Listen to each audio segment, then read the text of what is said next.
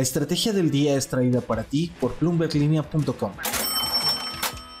Muy buenos días, hablemos de la economía en el quinto año de gobierno del presidente López Obrador. Los clásicos dichos y hechos. También, ¿qué dice Carlos Slim Domit sobre el nearshoring?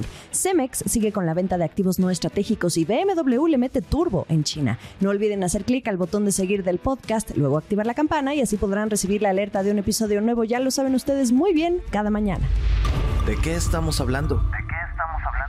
El 1 de septiembre, el presidente Andrés Manuel López Obrador presentó su quinto informe de gobierno, si me permiten, ya con un tono más enfocado en ensalzar la coyuntura electoral, porque en México ya no se hablará de otra cosa a partir de esta semana ante la definición de quienes aspiran oficialmente a la candidatura presidencial de 2024. Sin embargo, nunca está de más abordar el ya clásico dichos y hechos que desde Bloomberg Línea realiza el equipo de periodistas basado en México sobre lo que presume el presidente cada año.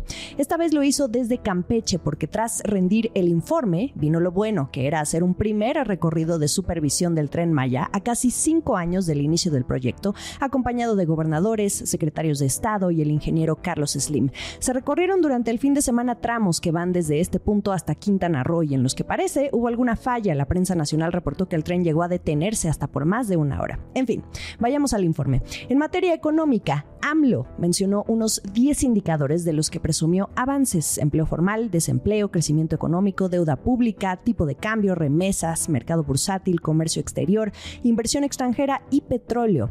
En la mayoría los resultados son favorecedores, aunque hay que poner todo en su sana perspectiva, como siempre. Por ejemplo, el tipo de cambio. López Obrador presume que el peso mexicano es la moneda que más se ha fortalecido en el mundo. Y sí, está dentro de las que más. Y si tomamos en cuenta lo que va del sexenio, el peso muestra un retorno de casi 20%, pero lo que le ha beneficiado es principalmente el diferencial de las tasas de interés, también las remesas y ahí sí, palomita, la disciplina fiscal. Es algo que los analistas han aplaudido mucho y que de alguna manera tiene tranquilo al mercado.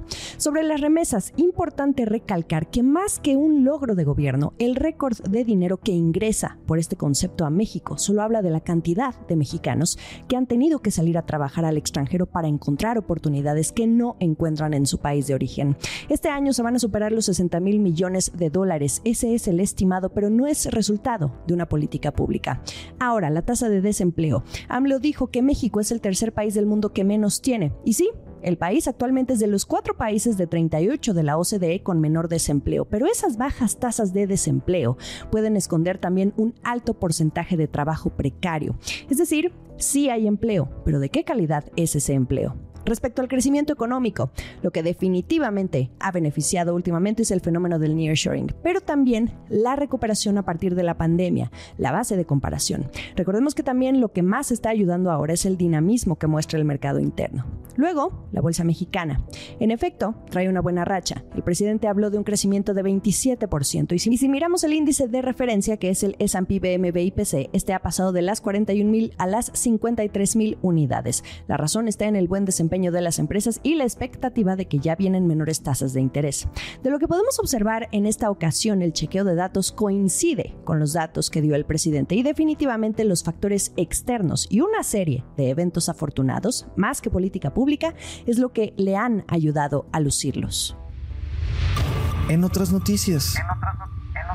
Carlos Slim Domit es Team Nearshoring. A estas alturas, ¿quién no? El presidente de los consejos de administración de América Móvil y Grupo Carso dirigió unas palabras durante el ya tradicional México Siglo XXI. Es un evento que cada año realiza la Fundación Telmex Telcel para sus más de 10.000 becarios e inspirarlos con la presencia de líderes y voces de talla internacional.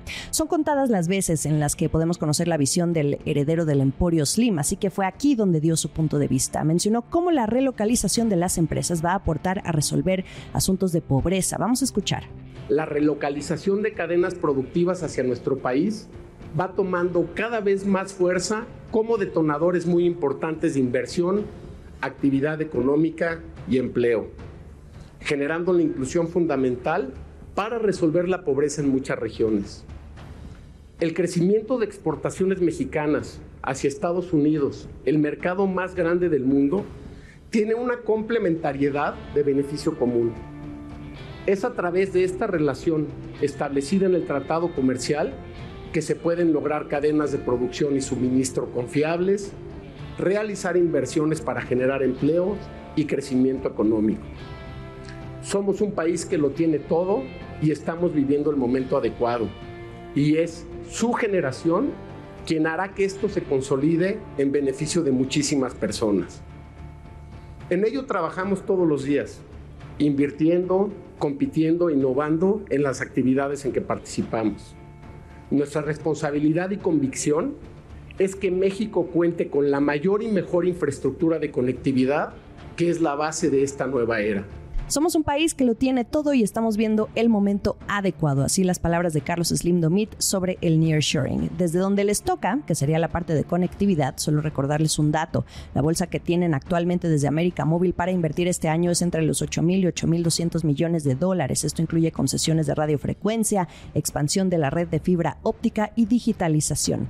Y esta estimación está en línea con el plan de esta empresa de invertir al menos 24 mil millones de dólares en tres años. También Slim Domit habló de la inteligencia artificial, especialmente su uso en la salud. Desde ya se ve su interés por esta tecnología que definitivamente ha sido el tema del año. Slim dice que tendrá una función primordial no solo en diagnósticos tempranos, sino en el descubrimiento de nuevos medicamentos, consultas remotas o cirugías automatizadas. A propósito, quien de alguna manera secundó los dichos de Carlos Slim Domit sobre México y el momento perfecto fue el expresidente de España, Felipe González, quien también cree y dijo que México está en el lugar perfecto para dar un salto espectacular en el desarrollo. Se vienen tiempos interesantes. ¿Quién anda de compras? Es lo que anda preguntando Cemex en República Dominicana porque está explorando la venta de sus operaciones en este país de América Latina, de acuerdo con información dada a conocer por Bloomberg News el primero de septiembre. La razón detrás de la decisión sería la intención de esta empresa, propiedad de la familia Zambrano, por enfocarse en mercados más grandes. JP Morgan es la entidad que les estará ayudando con la posible desinversión que podría superar los mil millones de dólares y ya se estaría en contacto con posibles compradores. No es la primera vez que Cemex da este paso de vender algunos activos no estratégicos por ejemplo, ya ocurrió en Costa Rica, en El Salvador y Kentucky, también como parte de un plan para reducir su deuda y, como bien ya sabemos, su camino por recuperar el grado de inversión con dos calificadoras. El último sorbo. BMW va con todo para competir con Tesla y la China VID en la pista de los autos eléctricos. Acaba de presentar el prototipo de su nueva gama de vehículos llamado Vision New Class y se exhibirá estos días en la feria IAA de Múnich.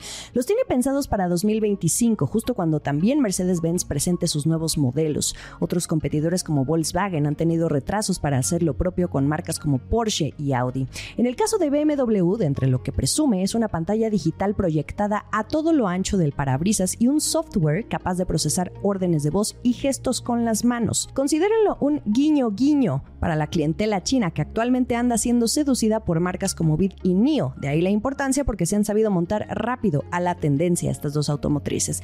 Como quien dice, se va a poner bueno porque estas grandes marcas como BMW, Mercedes y Volkswagen han dominado las ventas de autos de lujo con motor de combustión, especialmente en China. Pero ahora, con este cambio a la electromovilidad, vaya, no pueden quedarse atrás. Gran ejemplo de esto es que VID ya desbancó a Volkswagen como el que más autos vende en China y Mercedes de plano tuvo que hacer ajustes a sus precios para volverse competitivo en el mercado. Y bueno, también la guerra de precios sabemos quién la inició, Tesla. Así que todos entran a la carga. Se espera que los coches eléctricos y los híbridos enchufables representen el 90% del mayor mercado automovilístico del mundo a finales de esta década. Se viene el quién es quién en los autos eléctricos. Y bueno, todo esto es en China específicamente, pero en Estados Unidos déjenme agregarles que el gobierno del presidente Joe Biden hace lo propio. Van a financiar hasta con 12 mil millones de dólares a los fabricantes de autos para que adapten sus instalaciones a la fabricación de vehículos eléctricos y también híbridos. Y además el Departamento de Energía tiene previstos otros 3.500 millones de dólares, pero para ampliar la fabricación de baterías para los vehículos eléctricos y, muy importante, la red eléctrica del país. A México le convendría mirar la estrategia estadounidense, ahora que se habla tanto del nearshoring y la infraestructura satélite que debe de existir para que realmente se vea el provecho económico. Semana de dato de inflación en México al mes de agosto. Vamos a ver cómo cerramos. Recordemos que esta información la vamos monitoreando cada 15 días. También este lunes a esta hora ya estamos conociendo la inversión fija bruta, importante también para conocer el estado de la inversión en construcción, maquinaria y equipo y cómo refleja las opciones de crecimiento y la dinámica económica. Estamos en ex Twitter como arroba la estrategia MX y a mí me encuentran como arroba Jimena Tolama, en Instagram arroba Jimena Business y en YouTube los episodios completos en video a través del canal de Bloomberg Línea. Feliz día para todos.